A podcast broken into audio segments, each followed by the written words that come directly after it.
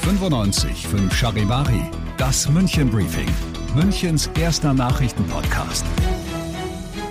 Mit Ludwig Haas und diesen Themen. Wiesen trotz Corona und mit neuem Logo und Déjà-vu in Geretsried. Herzlich willkommen zu einer neuen Ausgabe. Dieser Nachrichtenpodcast informiert dich täglich über alles, was du aus München wissen musst. Jeden Tag gibt es zum Feierabend in fünf Minuten von mir alles Wichtige aus unserer Stadt. Jederzeit als Podcast und jetzt um 17 und 18 Uhr im Radio. Corona versaut uns nicht nochmal die Wiesen. Das ist die klare Meinung von Clemens Baumgärtner, dem Wiesenchef. Obwohl das öffentlich ja immer wieder bekräftigt wird, bleiben die Gerüchte, dass doch das Oktoberfest vielleicht doch noch in letzter Sekunde abgesagt werden könne. Man wisse ja nicht, wie in ein paar Wochen die Corona-Lage aussehe. Baumgärtner ist sich jedoch weiter felsenfest sicher mit der diesjährigen Wiesen.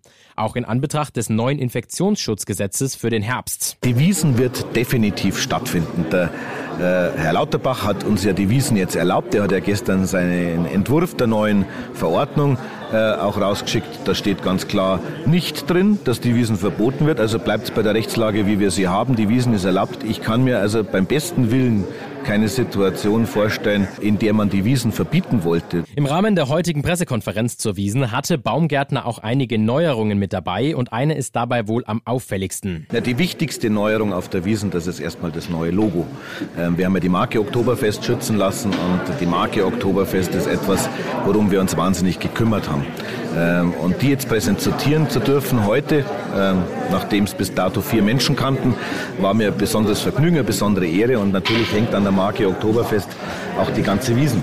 Ähm, weil Logo ist Identifikationsobjekt und äh, deswegen äh, ja, einfach stolz, dass wir es heute präsentieren dürfen. Das Logo, das sieht im Übrigen aus wie ein goldenes, geschwungenes O, O wie Oktoberfest.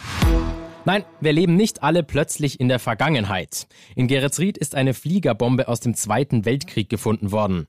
75 Kilogramm schwer, sie lag auf einer Baustelle im Rotkehlchenweg. Im Umkreis von 300 Metern wird alles abgesperrt. 1800 Menschen werden evakuiert. Kommt dir die Nachricht auch irgendwie bekannt vor? Ja, das ist kein Zufall. Genauso war am Dienstag, also gerade mal vor zwei Tagen, ein Bombenfund gemeldet worden. Und jetzt ist tatsächlich genau das gleiche nochmal heute passiert. Aber das Gute, auch der Ausgang, der ist gleich geblieben. Beide Bomben wurden erfolgreich entschärft. Rieds Pressesprecher Thomas Leubel sagt aber, da die Baustelle auf historischem Gebiet ist und Stück für Stück ausgehoben wird, das muss es noch nicht gewesen sein. Auch wenn jetzt diese Bombe entschärft ist und morgen der Aushub weitergeht, äh, es theoretisch, und das hoffen wir alle natürlich nicht, auch möglich wäre, dass noch eine Bombe gefunden wird. Aber davon gehen wir jetzt mal nicht aus.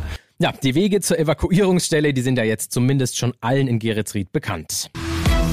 Du bist mittendrin im München Briefing, Münchens erstem Nachrichtenpodcast. Und nachdem wir ja schon über München geredet haben, werfen wir jetzt noch einen Blick auf das Wichtigste aus Deutschland und der Welt. Diskussion über Laufzeitverlängerung. Ministerpräsident Markus Söder hat zusammen mit CDU-Chef Merz das Atomkraftwerk ISA 2 besucht. Der Besuch steht im Fokus der verschärften Energiekrise. Wegen möglicher weiterer Gasknappheit durch Russland verursacht, wird jetzt über eine Weiterführung der Atomkraftwerke diskutiert. Im Rahmen des Besuches äußerte sich Söder optimistisch zur AKW-Laufzeitverlängerung. Der Besuch heute war ein Informationsbesuch. Der hat genau die Informationen gebracht, die wir erhofft haben, nämlich dass ein Weiterbetrieb möglich ist, dass es dazu aber schnelle und rasche Entscheidungen erfordert, um das Ganze vernünftig zu gestalten. Trockenheit und Hitze erschweren derzeit die Löscharbeiten im Berliner Grunewald. Dort war es ja in der Nacht zu einer Explosion auf einem Sprengplatz gekommen. Mittlerweile brennt eine Fläche von eineinhalb Hektar. Das entspricht zwei Fußballfeldern. Die Feuerwehr, die kann den Brand derzeit aber noch nicht löschen. Charivari-Korrespondent Thomas Bremser. Ein Sprengplatz mitten im Wald. Ob das bei diesen trockenen und heißen Perioden sinnvoll ist, darüber könnte es in den kommenden Tagen wohl noch Diskussionen geben. Der Berliner Senat will sich mit dieser Frage aber erst beschäftigen, wenn die Brand Brandursache geklärt ist. Waldbrandexperten hatten aber schon vorher gewarnt, ein Brand im Berliner Grunewald sei nur eine Frage der Zeit.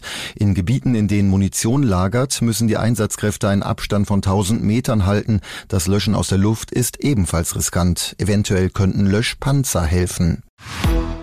Und zum Schluss noch eine richtig schöne Meldung. Der Münchner Bergbus kann nämlich im August mit dem 9-Euro-Ticket genutzt werden.